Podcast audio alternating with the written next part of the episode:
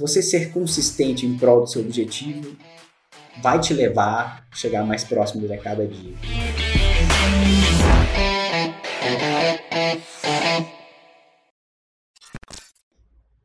Sejam todos muito bem-vindos ao Carreira e Negócios. Hoje eu tenho o prazer de ter uma amiga, Thaisa Carlos, aqui. E o episódio de hoje vai ser um pouquinho diferente, porque quem vai coordenar o episódio é a Thaisa. E eu vou pedir para ela se apresentar para vocês. Olá, gente, muito prazer. Eu sou a Thaisa Carlos.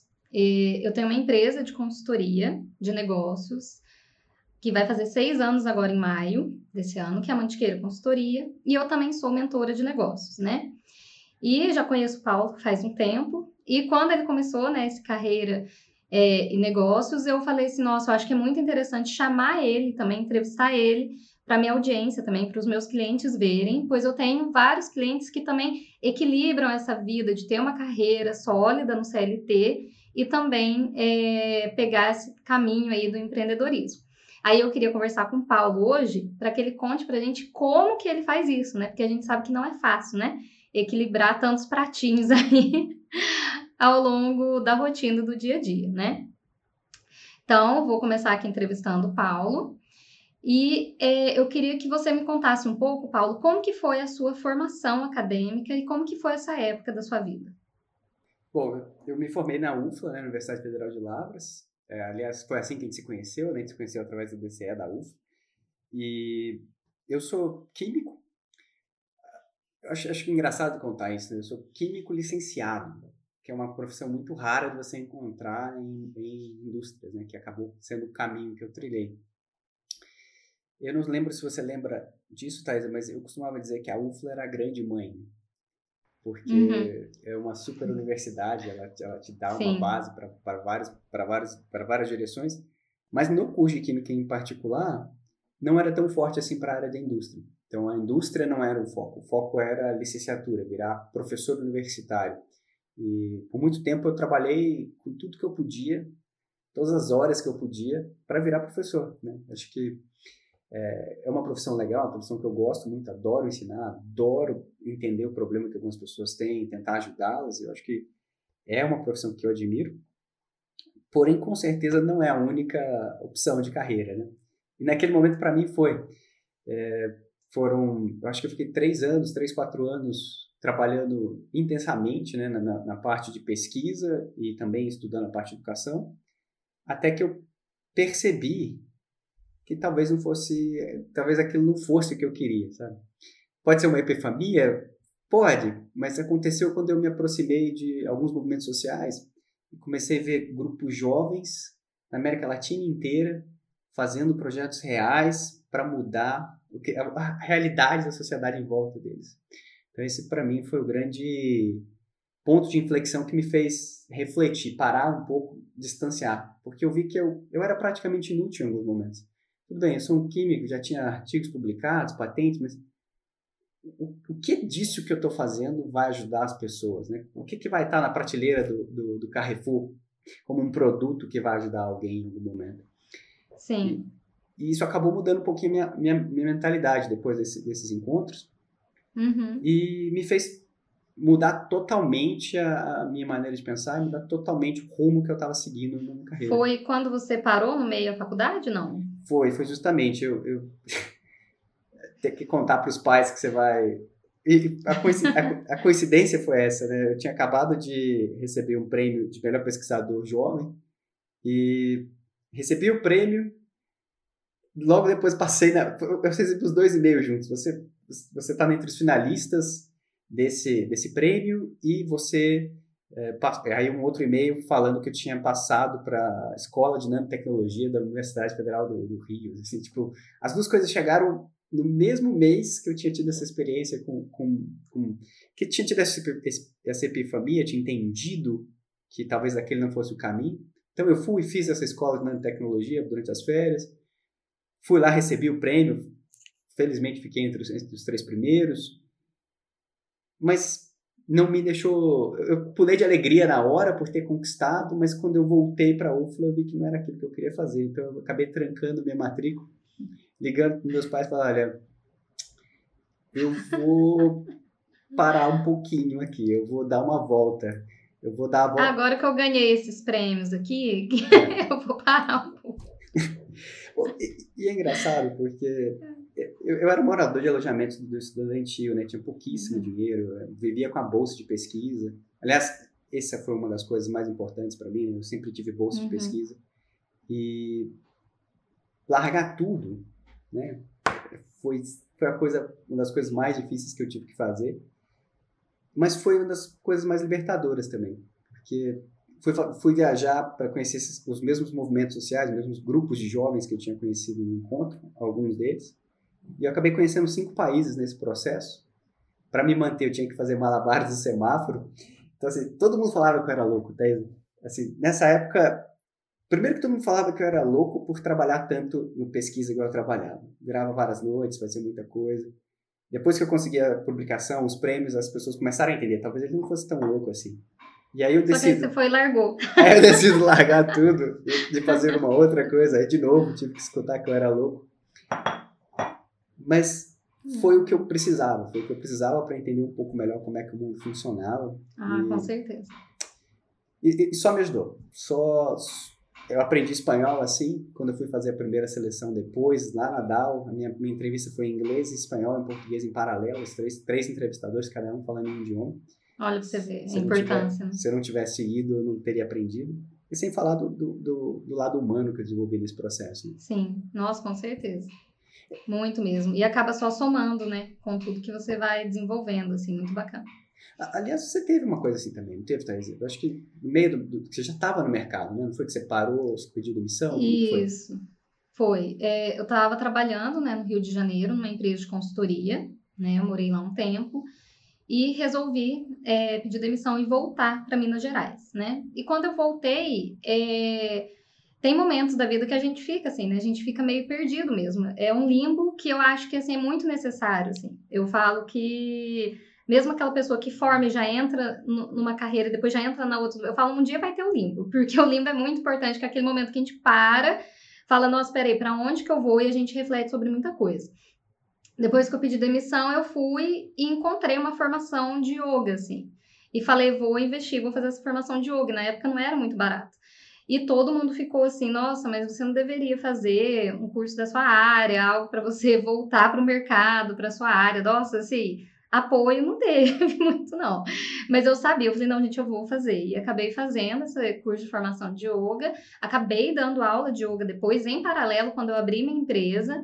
Mas o que eu acho interessante, que é até legal das pessoas saberem, assim, é que muito das competências que eu tenho hoje, às vezes até com relação de, às vezes, acalmar um cliente no momento que ele está nervoso, ou de eu também saber um momento é, de respirar mais fundo, de refletir melhor, né, de trazer essa calma muitas vezes.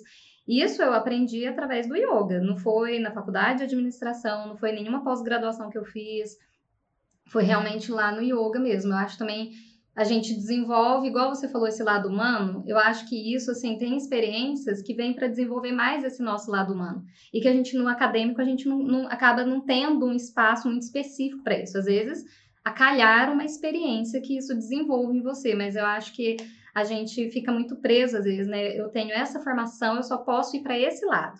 Não, você tem uma formação e você pode ir para diversos lados. E quando a gente soma esse somatório, porque a gente é um ser único, acaba que isso vai contribuir em algum momento ali da trajetória. Então, eu acho que isso se assemelha a isso que você falou, né? Só que numa grandeza um pouco menor, né? Que uma viagem para cinco países no meio da faculdade é um pouco diferente, mas acaba que é tudo um somatório de experiência, né? Que contribui. É, mas acho que não é, não é tanto diferente, por quê? Acho que o que te motivou foi a mesma coisa a sua vida naquele momento já não tinha tanto sentido, pelo menos aquela atividade principal não tinha tanto sentido, certo? E foi, foi por aí que foi comigo, né? Eu, eu sempre achei que a vida tem que fazer sentido, ela tem que estar uhum. direcionada a um propósito. Chegou no momento que o meu propósito e minha carreira já não estavam mais alinhados. Então é hora de você mudar. É, hora de. E às vezes, igual você falou, às vezes a gente até retoma, né? Porque no caso, eu continuei como consultora de negócios, mas eu abri minha empresa, né? E uma curiosidade é que assim que eu abri a empresa, eu, eu aluguei um escritório, abri o escritório, e quem mantinha o escritório eram minhas aulas de yoga, olha para você ver, né? No início, assim. Porque eu não tinha cliente, mas eu dava muita aula de yoga. Então, olha pra você ver como que são as coisas. E depois eu parei realmente de dar aula de yoga e continuei com a empresa. Mas essas coisas a gente nunca vai adivinhar como vai ser. A gente só vai saber quando a gente estiver fazendo, assim. Então. É, e eu acho que isso ensina mais, de novo, eu acho que isso ensina mais do que só, só um exemplo. A gente precisa ter capacidade de ter fontes de renda alternativa. Então, por exemplo, uhum. você pode virar professora de yoga a qualquer momento. É, voltar a ser, né? Isso. E isso te dá uma tranquilidade, porque esse conhecimento ninguém tira. Você pode monetizar é, ele exatamente. e ficar tranquilo. Então, assim, é, foi, foi por aí comigo. Não que eu queira uhum. voltar a fazer malabares nos semáforos, mas eu, eu sei que eu consigo sobreviver até nessa situação. Então isso até nessa situação. Isso me dá uma e, é mais, e, e, vai além, né? Eu acho que é, eu acho que é uma uma parte da gente que a gente a gente não é uma coisa só, assim, né? Eu acho que a gente também libera uma parte da gente, a gente consegue liberar, né, uma certa característica da nossa personalidade em outras áreas também, né? Porque às vezes quem olha assim o Paulo Martins aqui né, vai falar aqui de carreira CLT, que é a próxima pergunta e tudo mais, não vai imaginar que você faz malabares com fogo, né? Então, assim, é, é algo que surpreende muito. É, então, acho que é, dá aquela quebra de expectativa, acho que a gente se torna pessoas mais interessantes também. Então, do que seguir um único caminho numa linha reta, como se não houvesse outras estradas para ir, né? Aí eu queria que você contasse um pouquinho pra gente do início da sua carreira, né, no CLT, até hoje e que grau de responsabilidade que você tem na empresa que você é colaborador. Tá, perfeito. Eu, eu comecei a carreira na Dow Química, que é uma multinacional da, da indústria química, obviamente. Era uma das, na época, era a segunda maior química do mundo. Ela vendia em torno de 60 bilhões de dólares. Então, assim, é, é bi com B, né? Só para deixar isso claro, é mais do que o PIB de vários países. Você pode somar o, o PIB da, dos países africanos, o PIB da Argentina talvez não dê esse valor. Então, é, só para ter uma ideia de escala. E foi uma casualidade, que eu não sabia que eu podia ir para a indústria, não, não tinha isso claro. Até o Carreira Negócio surge porque eu não sabia, agora eu quero ter certeza que todo mundo saiba das possibilidades. Mas como foi, foi literalmente uma casualidade de eu descobrir, de eu sentar, pensar no que eu poderia fazer e identificar que talvez trabalhar em grandes empresas e comecei a pesquisar. A primeira empresa que estava com um processo de treino aberto, eu me apliquei. E foi a Dow Química. E a Dow foi a minha segunda mãe. Né? Eu, eu, eu brinco que, claro, tem a, tem a, minha mãe biológica, mas em termos de, de a U, eu falo que a UFLA é a grande mãe, a Dow foi a segunda empresa assim, que tomou conta de mim. Sim. Porque eu passei num programa de trainee, em que eu fui fazer a entrevista, eu estava de camiseta. É, essa foto tem, tem que colocar aqui no vídeo para mostrar. Tava Tem que de, colocar. De, de uma, tipo um moletom vermelho, o cabelo comprido, colar, bota e calça jeans. Porque eu saí da festa do DCE Cultural que a gente organizava, né? Eu saí dessa Sim. festa, o Cris me deixou no, no, na rodoviária, fui até lá, até São Paulo, direto para a entrevista. Cheguei seis horas adiantado.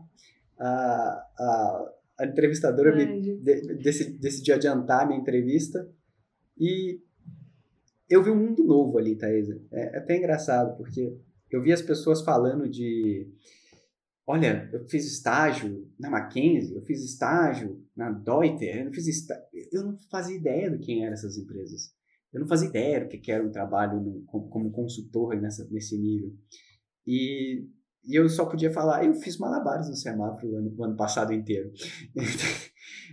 então, foi, foi a abertura do mundo novo, eu estava super feliz de estar ali. Eu acho que isso, de alguma maneira, é, ofuscou o fato de eu estar mal vestido, de eu não estar de gravata, de eu não estar de terra.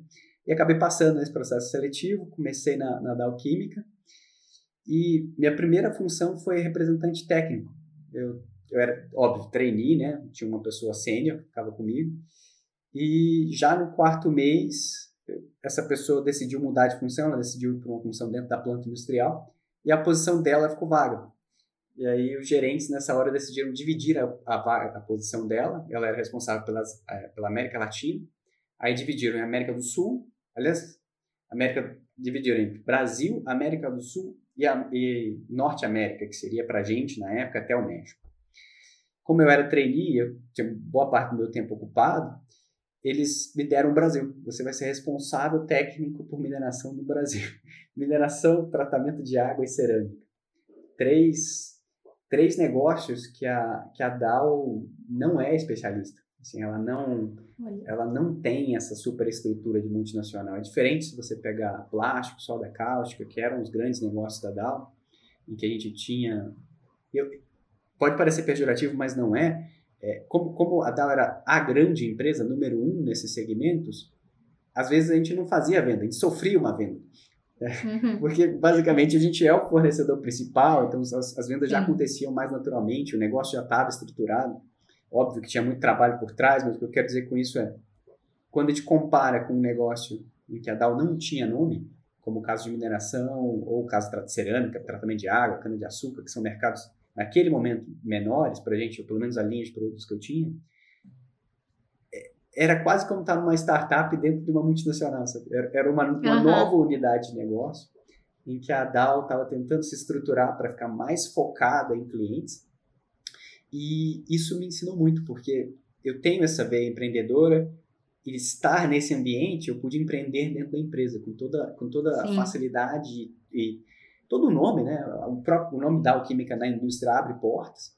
Então, uhum. me, me permitiu ver um negócio surgir ali, começar, não vou dizer do zero, porque ela sempre participou desse mercado, mas um negócio Sim. pequeno que estava se estruturando, crescer ganhar corpo dentro da empresa. Então, e você estava eu... quanto tempo na empresa nessa época, Paulo? Eu fiquei seis, quatro a seis meses quando eu assumi Brasil.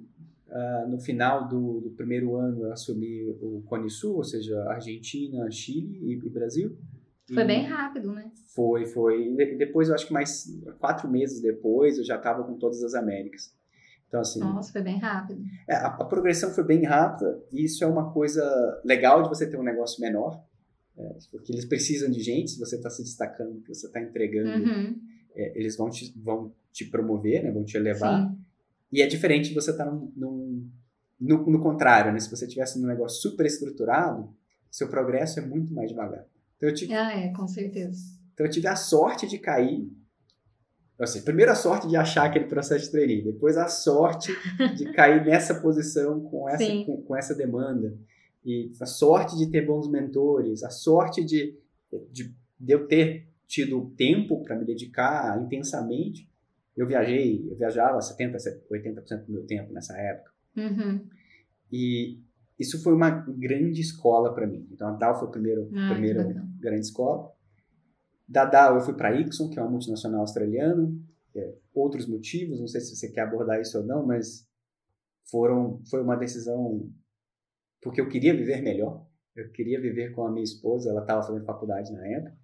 E ah, a Ixon, legal. E a Ixon foi um outro aprendizado, porque eu saí de uma empresa uhum. de 60 bi para uma empresa de 1 bi, 60 vezes menor, e com, com, apenas oito funcionários no Brasil.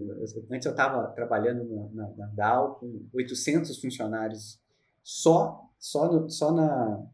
Aliás, eu acho que eram 600 funcionários só no prédio administrativo, fora as plantas industriais, no Nossa, Brasil. muita gente.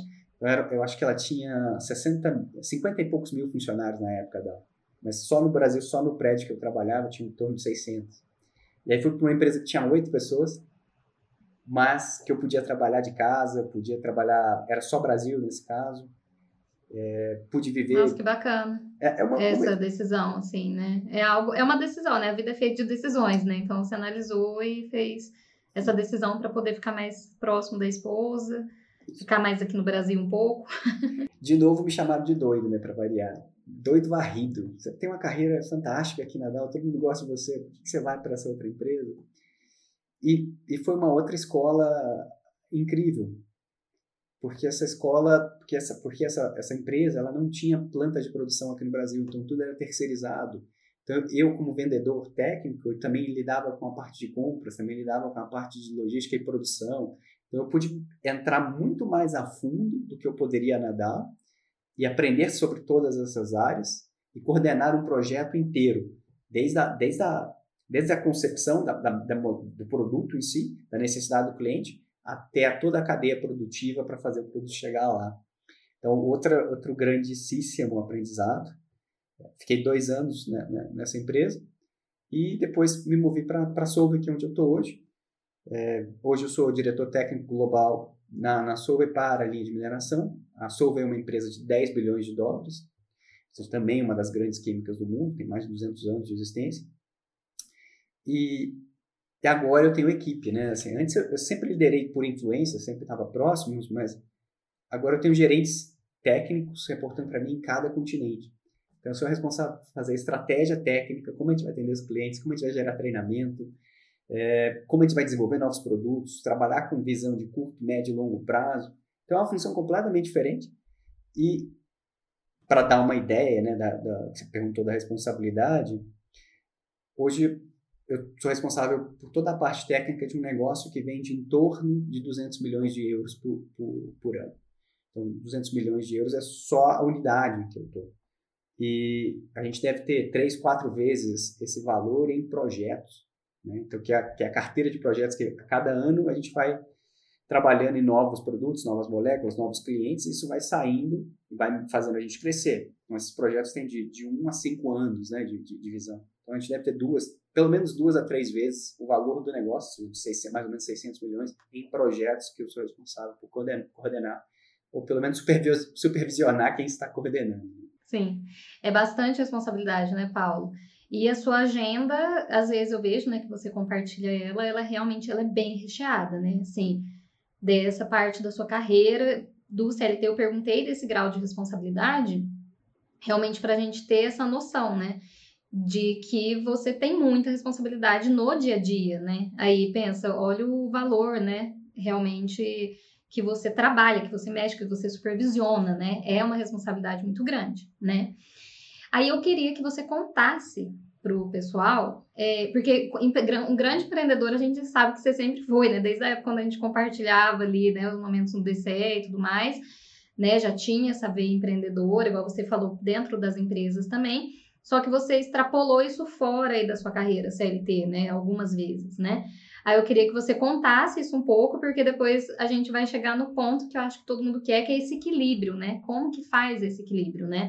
Tem a carreira do CLT muito forte, que a gente vê aí, que não foi só em uma empresa, né? Realmente foi tendo essa tomada de decisões de mudar de uma empresa para outra, que a gente sabe que não são decisões fáceis, né? Que tem também o lado emocional, igual você falou, que o pessoal gostava de você e tudo mais, é uma decisão grande. E tem essa parte aí do empreendedorismo que eu quero que você conte pra gente aí, que eu sei que não é uma coisa só, né? Para o pessoal saber. Não, perfeito. Uh, eu, eu vim de uma família empreendedora, né? Meus pais, meu pai pelo menos não tem nem, não terminou nem o ensino médio direito, mas ele sempre gostou de fazer as coisas acontecerem, sempre gostou de, de aproximar pessoas e criar negócios, porque ele está conectando pessoas diferentes. E é uma paixão que eu também tenho. E desde criança eu quis fazer isso, né? Então, meu pai brinca que na época eu ficava, o que eu podia vender, eu vendia, né? Então, por exemplo, ele, ele, ele pesca, pes, tinha pescaria, ele gostava de pescaria, tinha aquelas iscas artificiais que trouxe dos Estados Unidos uma vez, que um amigo trouxe para ele. Aí ele me deu, eu fui, fui vendia aquelas coisas e gostava de fazer isso, né?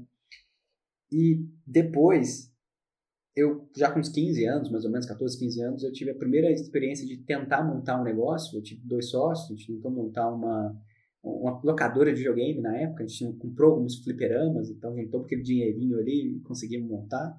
Não deu muito certo, obviamente, mas já, me deu, já me, já me fez entender várias coisas. E por um tempo, eu não vou dizer que isso ficou latente, eu só não tinha empresa. Eu empreendia dentro de outras coisas. Empreendia dentro do centro acadêmico, dentro do DCE. Depois comecei a empreender dentro da DAO, né, no, no sentido de fazer o negócio crescer. Até que em determinado momento, dentro da DAO ainda, eu decidi montar o primeiro restaurante. Era um restaurante de comida japonesa, como sócio, a gente só fazia delivery. Mas era algo que, que, que enquanto estava todo mundo fazendo MBA, eu queria fazer algo prático, eu queria fazer algo meu, ver como é que funcionaria. Então esse restaurante durou dois anos. Uh, a gente depois comprou uma franquia também, acabamos fechando as duas coisas juntas. Do ponto de vista, tivemos vários erros, né? Óbvio, mas eu aprendi tanto, tanto da, da parte de criação de preço, posicionamento no mercado, marketing, estratégia. Eu aprendi tanto disso que para mim foi meu MBA, sabe? Foi, foi uma empresa que eu fali, aliás, duas empresas que, que foram dois restaurantes que a gente faliu, mas que me serviram muito de aprendizado. E eu, eu nunca tive essa, essa visão negativa do, do erro, sabe? Para mim serve, eu aprendi com isso. Então, isso, isso me ajudou muito quando eu entrei na Ixon, que era uma empresa menor, que tudo que eu tinha aprendido quando eu tinha esse restaurante, que era o Campai, é, me ajudava a ajudar na gestão dessa empresa. E, mas depois eu fiz o Empretec, e o Empretec, dado, é um, para quem não conhece, o Empretec é um curso do Sebrae, é, e o Empretec, na verdade, me, me abriu os olhos para algumas coisas. Uma delas é que eu não estava tão apaixonado assim por aquele negócio que eu estava criando. Então, eu estava apaixonado por outras coisas, eu queria aprender, mas eu não era apaixonado. Talvez por isso ele não tenha dado certo. E acabei fechando depois, depois que eu fiz o onde todo mundo sai empolgado, vamos fazer mais empresas, eu decidi fechar a empresa. eu vou fechar, realmente. É. Mas eu acho que uma coisa também que é muito interessante da gente falar aqui é porque às vezes eu escuto algumas pessoas falando assim, né? Nossa, é, eu trabalho no CLT, mas eu tenho muita vontade de empreender, eu tô começando a empreender, será que eu já saio do meu emprego, né? Não. Eu acho que isso também, então, acho que isso também traz um aprendizado, porque muitas vezes, lógico, né? Tem gente que já, igual eu fui empreendi diretamente, saí, né? Pedi demissão, peguei, comecei a empreender e tal. Só que a gente tem que entender que a gente precisa ter, às vezes, no início, uma segunda renda. Assim, se você tem uma carreira ali no CLT e vai iniciar um, um, uma empresa, um empreendimento, manter essa renda ali no início é muito importante, né? Pensa, você ficou dois anos tendo ali, não que você fosse sair realmente da empresa que você estava, mas vamos supor que fosse a sua vontade naquela época, né? Você depois acabou falindo dois restaurantes. Imagina se você tivesse abrido mão de tudo, né? E tendo uma família e tudo mais. Então, eu acho que fica esse aprendizado também. A gente tem que entender que tem uma curva de aprendizado dentro de qualquer negócio. No início não é fácil, o lucro não vem assim, né? Pode ser que depois, se você tivesse continuado, pode ser que hoje estivesse diferente, mas foi uma escolha sua também, né? De falar assim, realmente vou parar por aqui, porque também, igual você falou, você não era apaixonado por aquilo, aquele não era seu grande objetivo. Talvez o aprendizado, a experiência, fosse mais o seu objetivo do que o próprio negócio, né? Mas fica essa questão também, né, para o pessoal se atentar. Não, sem dúvida nenhuma. Eu acho que você pegou o viés correto. Quando eu falo que não é para as pessoas é, o emprego, é, não é para largar o emprego sem refletir do que, que eles estão fazendo. Porque, olha só, você tem boletos para pagar, você tem despesas. Então, você, tá, você tem que entender o que você acabou de dizer. Em algum momento, esse negócio pode dar certo. Mas, virtualmente, eu te diria que 90%, 95% dos casos, isso leva mais de um ano para realmente você começar a extrair valor daquele negócio. E, e nesse período você está você tá tirando do seu bolso para alimentar um negócio.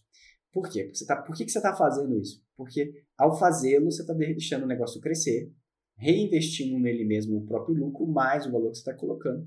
Isso vai fazer você criar, aumentar sua base de clientes e, consequentemente, no futuro, vai ser sua fonte de renda principal ou uma fonte de renda alternativa. Mas o começo é muito difícil. E Exatamente. Eu acho que em tudo, né? E muitas vezes as, as pessoas têm medo de errar, têm medo de ser ridicularizadas. E a gente enfrenta isso. É normal. Uhum. Às vezes você é. acha que, nossa, vai dar super certo, eu tenho 10 amigos, 20 amigos que vão me apoiar. Eles vão uma vez, duas vezes. É. Mas depois daí precisam ser clientes, você precisa ter mais. É, não dá para manter um negócio com amigos e família, realmente tem que extrapolar isso mesmo. E eu acho que é essa compreensão, né, que não é fácil, né? Assim, então, essa questão de equilibrar quem está querendo empreender, mas tem um emprego, tá no CLT, algo sólido, é realmente, né, equilibrar isso no começo, né? Por isso que aí queria que você continuasse comentando como que foi essa trajetória e como que você chegou no carreira e negócios, assim. Perfeito. É, bom, só para lembrar, eu fiz isso tudo em paralelo. Então, o que que, que que eu pude contar? Eu tive a sorte de ter um sócio que eu podia confiar a 100%. Então, isso ajuda demais. Então, ele tocava toda a parte do restaurante, eu fazia a parte de gestão estratégica e marketing. Então, isso, a gente dividiu as funções olha, você vai estar tempo integral na empresa, eu vou estar parcial fazendo essa parte que eu posso fazer à distância. E a gente foi conseguindo tocar assim. Essa época eu viajava muito, trabalhava muito, mas finais de semana, ou algumas horas para o final do dia, eu trabalhava e conseguia fazer a minha parte. Eu, meu, eu tinha disciplina para conseguir fazer isso. E não era fácil, eu tinha que abrir mão de outras coisas, eu não tinha filha na época, tudo era uma questão. Eu tô, eu tô colocando essa, isso porque eu acho que é importante. Estar, ah, sol... É, estar solteiro, morando sozinho, com suas contas, vamos dizer assim, pagas pelo seu salário, salário da empresa, e você usar esse tempo que seria lazer, que algumas pessoas assistiriam um filme, uma série para trabalhar, você está abrindo mão de algumas coisas. Mas ainda é possível. Às vezes você tem muitas outras tarefas ou cobranças na sua vida que talvez não, não, não, não seja possível você fazer as duas coisas em paralelo. Mas eu acho que um pouco de disciplina, um pouco de planejamento, você muito provavelmente conseguiria. É, é... Ajuda muito, né? Não vai ser fácil, mas isso. torna possível. Né? Porque você equilibrar isso sem disciplina e sem planejamento, eu acho que se torna praticamente impossível. Assim, vai ser é. bem mais conturbado, né? Estou tentando lembrar uma frase aqui agora. A, a visualização sem ação é o princípio da desilusão. Eu não, não sei quem falou essa frase, mas é a história, né? Olha, eu quero montar a empresa, mas eu não tenho tempo para trabalhar nela, mas eu não tenho alguém que coordene. Obviamente, você está se iludindo, né? Você precisa estruturar um plano sólido que vai te fazer chegar lá. E, e depois de ter fechado os restaurantes, eu fiquei, acho que dois, dois anos. Fechei o restaurante em 2016. Fiquei quatro anos, na verdade, sem ter nenhum negócio aberto, só, só fazendo investimentos financeiros é, é literalmente trabalhando para minha independência financeira através do dinheiro que eu ganhava da, da, da, da Ixon e da, da, que eu ganhei na, ao longo da carreira. Então, fazendo investimentos para me deixar mais tranquilo, mais seguro, para ter uma fonte alternativa vindo dos investimentos. E, mas eu sempre tive a vontade de fazer alguma coisa para resolver aquela dor que eu tive lá atrás, sabe? Quando eu estava na faculdade, eu não sabia o que eu podia fazer. E eu criei essa ideia do projeto Carreira e Negócios, né? três anos atrás. E só que eu, no momento que eu criei a ideia, eu estava caminhando para estruturá-la. Eu troquei de empresa, peguei uma função global, então aquela correria, falei, ah, deixa isso dormente. E com a pandemia, eu não viajei mais, né? Eu, apesar da minha função ser global, eu fiquei localizado aqui, nessa sala, nessa mesa que vocês estão vendo aqui. E obviamente que isso economizou muitas horas do meu dia, economizou muitas horas da minha vida. E eu, apesar de ter uma filha agora, apesar de estar casado, em outro momento, eu tenho muito mais tempo disponível do que eu tinha antes. Então, eu falei, quer saber, isso está muito alinhado com o meu propósito. Meu propósito é aprender, sempre foi aprender, crescer como pessoa, ser uma pessoa generalista, vou dizer erudito, né? é um objetivo de longo prazo que eu, que eu tenho, eu quero aprender sobre várias áreas. E de nada valeria isso se eu não pudesse ensinar também. Então eu decidi fazer um empreendimento um ponto de vista diferente, um que eu, seria empreendedorismo social, onde eu estou criando uma empresa para ajudar outras pessoas. O meu objetivo fim é ajudar pessoas a se desenvolverem na carreira, a encontrar um trabalho que as motive, a, a, a, dar acesso a elas a oportunidades que eu tive, a dar acesso a elas a mentores, a, pelo menos conhecimento de mentores que me ajudaram ao longo da minha carreira. E foi por isso que eu criei um canal no YouTube, foi por isso que eu criei o podcast, por isso que eu estou tendo uma presença no digital agora, porque eu realmente quero ajudar pessoas nesse, nesse, nesse caminho. Finalidade financeira? Bom, em algum momento eu vou querer que eu quero remunerar pessoas, então possivelmente vou ter que lançar um produto, alguma coisa em algum momento. Mas isso vai servir para eu ter pessoas trabalhando junto comigo, remuneradas para ajudar outras pessoas. Por isso que é empreendedorismo social. É, não, é, não é porque eu quero isso como minha fonte de renda principal, e é uma coisa que eu consigo levar em paralelo com, com a minha carreira, né? Pelo menos, pelo menos com, com modo sem viagens. Eu não sei como vai ser se em algum momento eu voltar a viajar tanto como viajava antes, mas por enquanto é bem possível eu conciliar. Ótimo, não, muito bacana.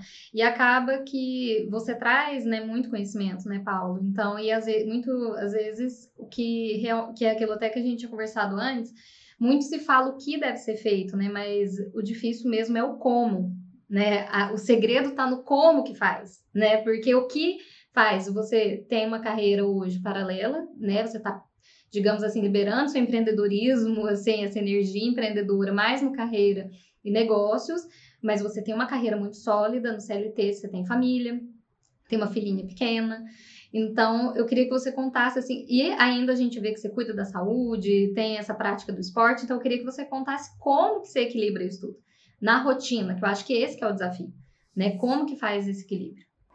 Eu, eu acho que a sua, a sua pergunta se respondeu, né? Eu, eu sou uma pessoa que acredita em rotina, né? É, eu acho que a, a, rotina faz dos dias diferentes. Essa é uma frase que eu escutei de uma amiga há muitos anos atrás. Por quê?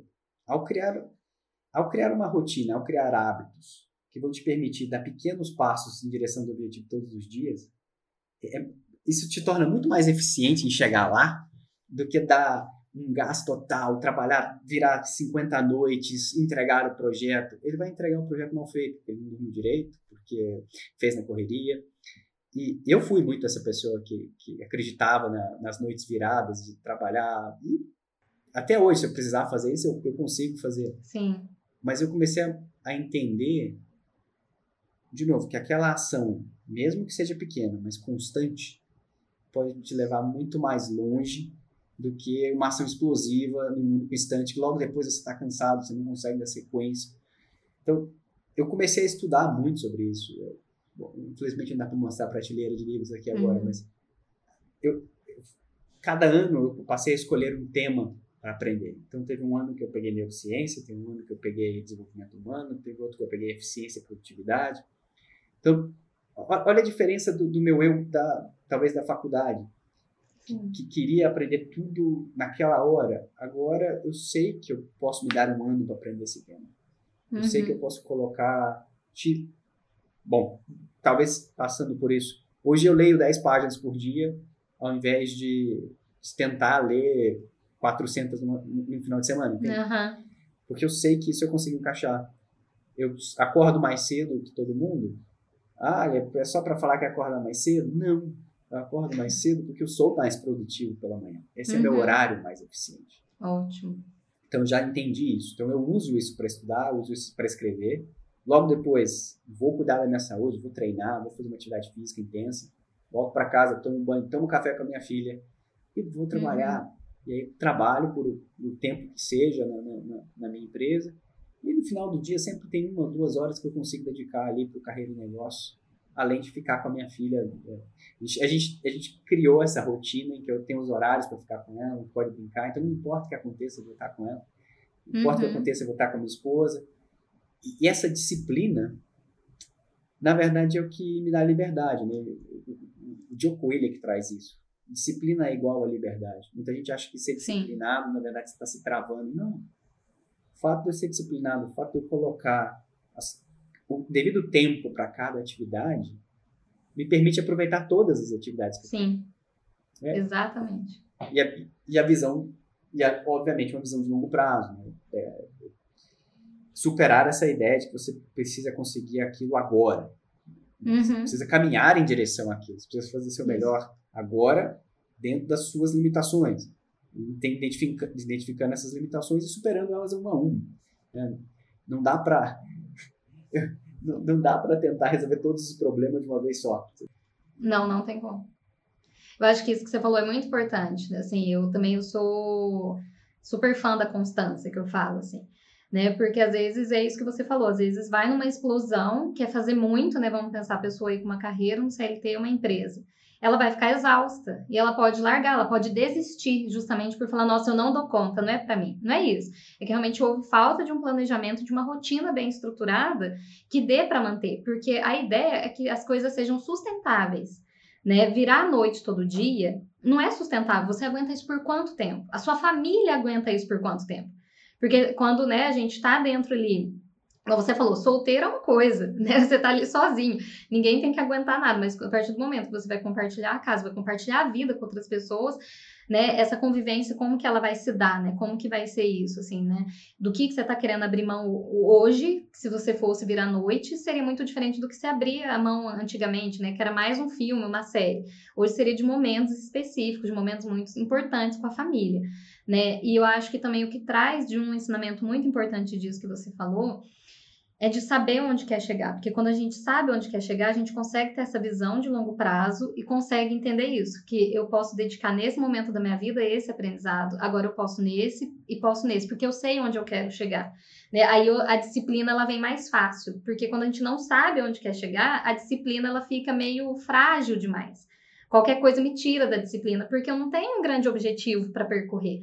Né? Eu acho que isso também mostra a importância disso, né? Da gente saber onde a gente quer chegar e ter a disciplina no dia a dia para executar isso, né? Porque o tempo ele vai passar de qualquer forma, né? Daqui cinco anos, né? Olha o tanto de coisa que você vai ter aprendido. E às vezes, se você quisesse aprender isso em um único ano, não teria ido, né? Exatamente. Sim, teria aguentado. Nossa, e tem uma frase legal agora do Carlos Castanheira que ele fala o seguinte: ou a gente se faz forte ou a gente se faz miserável. A quantidade de tempo é a mesma. Você que vai escolher, a, a, sua vida é uma só. Se você quiser uhum. investir o tempo para se tornar mais forte, para se tornar mais eficiente, você vai poder ser mais útil. E, Sim. óbvio, existiram momentos na minha carreira que eu trabalhei, eu não sei quantas horas, 80 horas por semana, 90 horas por semana, 100 horas por semana. Teve mesmo. E eu adorei essas épocas. Eu estava super feliz nelas, porque fazia sentido para o meu propósito. Então é por isso que eu fiz. Não fiz isso porque. Isso. Não fiz isso porque. Não sei, não, não fiz porque era uma questão é, que tinha um chefe chato me cobrando. Não, eu fiz porque eu, eu, queria ver os resultados daquele meu trabalho.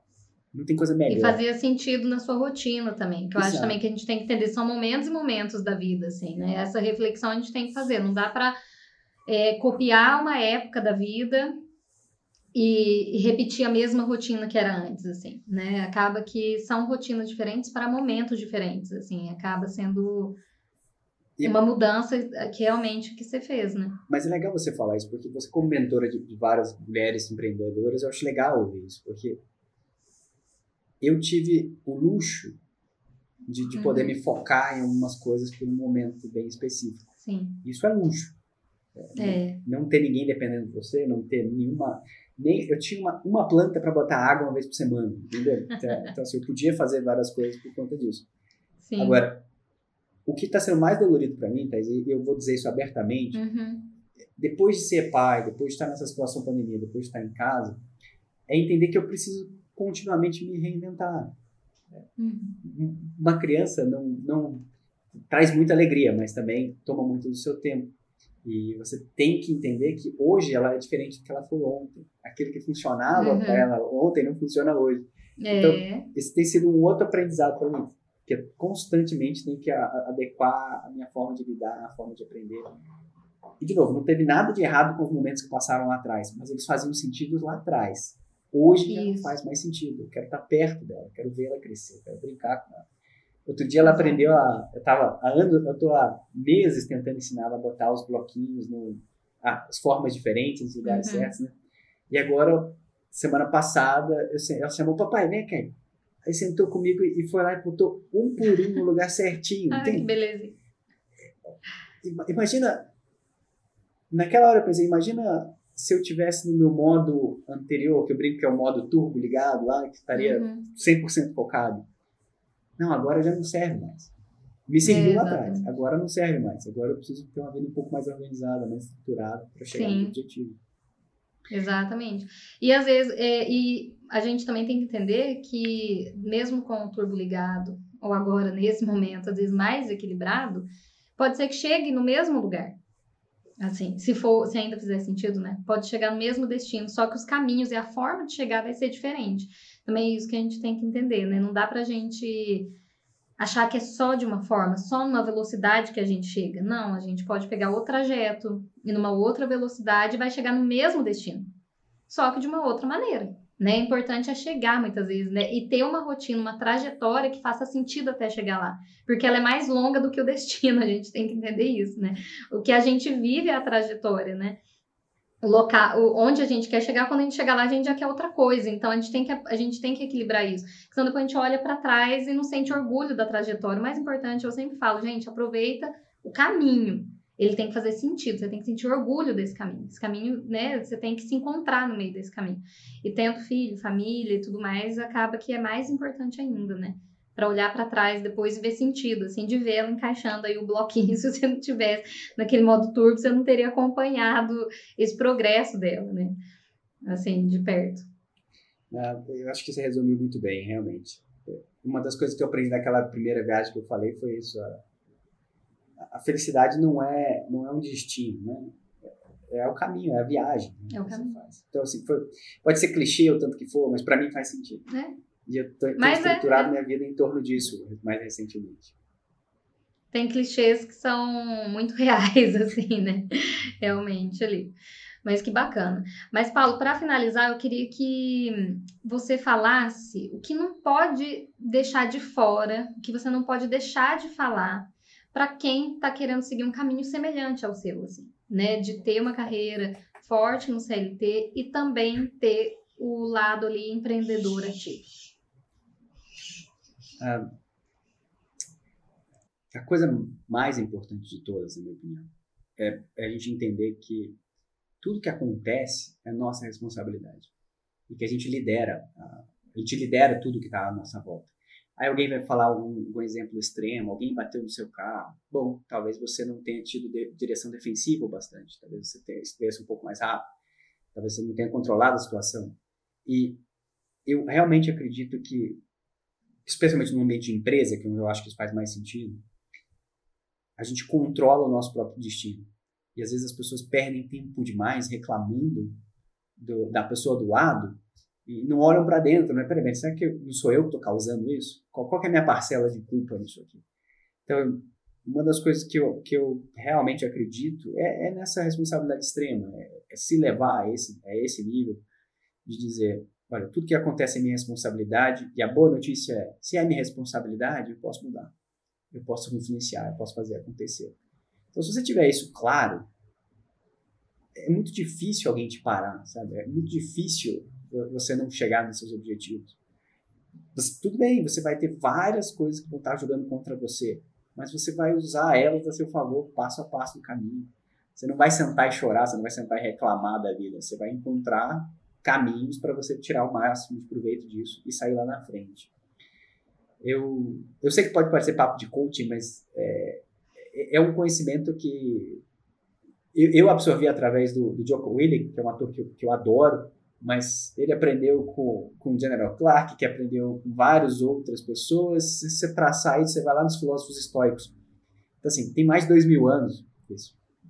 E eu acho que é super válido. Se você uhum. assumir a responsabilidade, assumir a responsabilidade da sua própria vida, do que vai acontecer com você, você tem muito mais chance de chegar no seu objetivo. Ótimo. E essa responsabilidade nas escolhas, né, Paulo? Porque tanto na, nas escolhas todas, igual você foi responsável pela escolha de entrar num trainee depois de querer sair daquela empresa, se tivesse dado certo, que deu certo, mas tivesse dado errado, a responsabilidade era sua, não era porque a empresa ou outra coisa ou alguém te influenciou, porque eu acho que é, essa autorresponsabilidade do que a gente escolhe e de como a gente guia o nosso caminho realmente é muito importante. Trazendo isso para o cenário da microempresa, eu acho que é, é, muito importante porque às vezes a gente fica assim, nossa, mas minha equipe não está trabalhando direito, minha equipe não está performando. E às vezes não só na microempresa, dentro de multinacionais também. Mas espera aí, se você lidera aquela equipe, a responsabilidade é sua. Eu sempre falo isso. Eu falo, peraí, não é o funcionário, não é o colaborador. O que, que você não treinou? O que, que você não fez? Como que você pode consertar isso, né? É trazer para si essa responsabilidade. Até onde você consegue ir, né? E não, igual você falou, sentar e reclamar e achar que isso vai resolver alguma coisa. O tempo que você gasta, às vezes, reclamando, você poderia estar tá buscando uma solução, né? É, e não existem equipes ruins Existem líderes ruins, infelizmente. É. E aí você vai me dizer, mas ah, tem aquele funcionário que é recorrente no erro, faz. Bom, pergunta número um, ele foi treinado? Pergunta é. número dois, ele recebeu um bom direcionamento do líder dele do que E às é vezes esperado. o problema foi na seleção. Então o erro foi na seleção, já aconteceu, ele não tem como arrumar. Selecionou errado. E aí, o que que cargo tem... errado. Mas aí o que a gente tem que fazer? A gente tem que dar o treinamento, acompanhar esses funcionários e se for preciso, bom, desligá-los da empresa. Por quê? Sim, ou mudar de, de cargo, né? mudar Exato. de área, ver o que, que acontece. Né?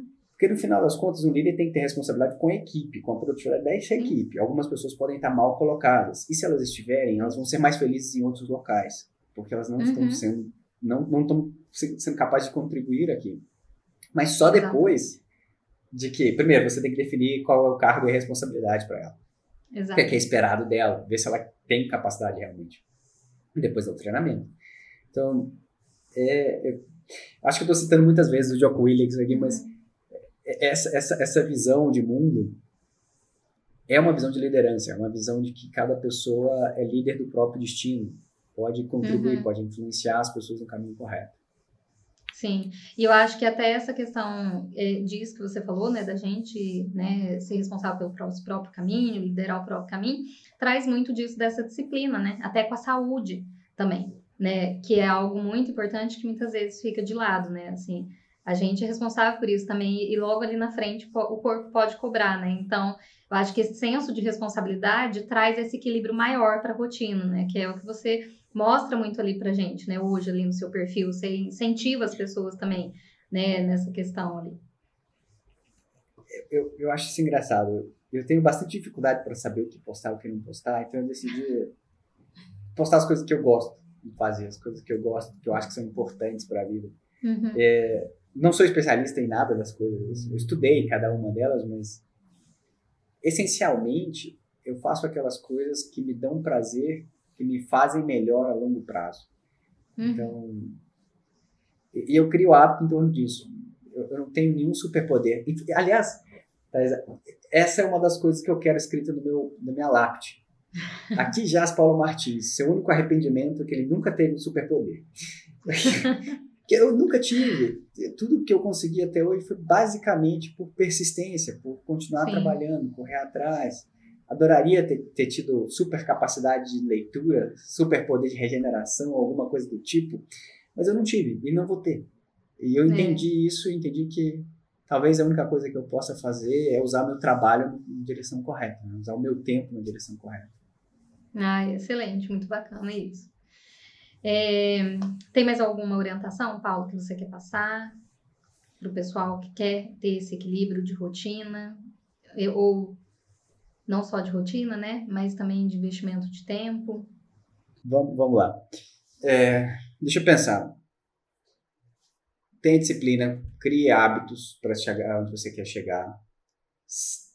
Não, não seja não seja tão duro consigo mesmo, ou seja, se cobre, se, defina suas metas com calma, vá na direção correta, mas também não, não se, martir, não se martirize quando você fizer a coisa errada, porque erros vão acontecer eu me cobro demais. Eu me cobro demais. Eu sei disso. Eu tenho tentado mudar o meu discurso interno. É, essa é uma dica que eu acho que é importante. Já está provado que se, se você cometer um erro, se você refletir por aquilo sem se chamar de idiota, se você se, se, se chamar, olha, você cometeu um erro, vamos analisar o porquê. Isso, isso, isso, isso. Você é seu, seu melhor amigo e seu pior carrasco também. Então, isso aí veio do, do Quatro Compromissos do, do Dom Miguel Ruiz a gente precisa entender que a gente erra e tem, tem que extrair os conhecimentos desse erro e parar de se culpar e se condenar dia após dia por esses erros. Isso foi um aprendizado um pouco mais recente para mim. E, e a última coisa, em, em, difícil sintetizar isso, mas a gente, a gente, excelência não, não é uma coisa que você compra no mercado, sabe? Não é uma coisa que vem fácil. É realmente uma construção de longo prazo. Eu acho que se eu puder ajudar alguém a entender isso, eu já vou, vou estar feliz. Que você ser consistente em prol do seu objetivo vai te levar a chegar mais próximo dele a cada dia. E você vai poder sorrir no caminho, né? Porque você sabe que cada obstáculo, na verdade, está te trazendo próximo do que você quer chegar. Então, cada obstáculo é uma oportunidade de crescer, uma possibilidade de mostrar o seu bom trabalho para outras pessoas. Então, eu acredito fortemente nisso. Então, vou, eu, tem mais um monte de coisa que eu acho que eu poderia dizer aqui, mas sigam lá nas redes sociais, a gente vai bater um papo. Isso. Se você tiver dúvida, vai ser um prazer conversar com vocês sobre isso. Mas... Bacana. Eu acho que é isso muito importante mesmo que você falou. Eu acho que você conseguiu sintetizar um pouco aí dessa de estudo que você trouxe hoje aqui pra gente, que eu acho que vai além até mesmo para quem não tem uma carreira do CLT também junto, ou só empreende, ou ao contrário, só tem uma carreira no CLT, né? Eu acho que tudo isso se aplica a qualquer a qualquer realidade, assim. Eu acho que isso traz ensinamentos da vida mesmo, né? Da gente não se cobrar tanto. Isso do erro que você falou me chama muita atenção, porque quando a gente tem muito medo de errar, a gente acaba tendo muito medo de tentar. Então, é, quando a gente se cobra muito por um erro, a próxima tentativa às vezes a gente evita, assim. A gente acaba desviando dessas tentativas e é na tentativa que a gente às vezes acerta. Eu sempre falo, às vezes podia estar na próxima, só que aí foi e desistiu. Então, o medo de errar acaba bloqueando muito, né? Assim, então é interessante isso, assim, a gente tem que aprender com o erro, se cobrar, né, entender o que aconteceu, mas não ficar realmente se martirizar. Né? Isso, exatamente. É, muito bacana. Esse, esse ponto é super importante porque a gente como ser humano, a gente é, a gente é atraído pelas coisas que dão prazer imediato, e é por isso que vícios, tipo cigarro, bebida ou redes sociais são tão, são tão fortes, tão difíceis de abandonar, né? porque te dá gratificação imediata. E a gente tem uma certa repulsão por tudo aquilo que demanda muito trabalho e não tem uma gratificação. Isso é o seu cérebro primitivo mesmo dizendo, isso não dá resultado, é melhor você, você procurar uma coisa mais fácil. Por quê? Porque a gente cresceu, a gente se desenvolveu como espécie num período de baixa quantidade de calorias, de recursos. Então, seu cérebro consome 20% das calorias do seu corpo. Se você está usando seu cérebro e não está tendo uma recompensa imediata, ele vai mandar você parar de fazer aquilo. Então, entender isso é fundamental para você se expor a, a, é, quantidades quase que infinitas de erro, desde que elas estejam sendo diferentes em prol, no caminho Isso, correto. exatamente. Só não errar a mesma coisa sempre, né, Paulo? É. É, não insistir no erro. Muito bacana, então. É, Paulo, eu agradeço muito pelo seu tempo, tá? Por tudo isso aí que você trouxe aqui pra gente. Eu tenho certeza que isso vai colaborar muito aí para quem tanto está querendo buscar um caminho semelhante quanto ao seu, ou também para quem tem outros caminhos, mas os aprendizados se aplicam muito. Perfeito. Na verdade, eu que agradeço esse bate-papo aqui, foi maravilhoso. E, de novo, o Carreira e Negócio me reaproximando dos meus amigos. Eu acho que esse é um dos meus objetivos pessoais com a Carreira e Negócio. Estou muito feliz. E eu espero que a gente faça algumas outras coisas juntas, porque eu quero saber muito de vocês sobre empreendedorismo feminino e os desafios disso. Então já vou deixar esse, esse teaser aqui para a audiência também, que é uma coisa que eu, que eu quero que a gente fale no futuro. Vamos então, falar sim, com certeza. Perfeito. Então, esse foi o Carreira e Negócios. Eu sou Paulo Martins, Thaisa Carlos. Foi um prazer ter vocês. A gente se vê no próximo vídeo. Muito obrigada.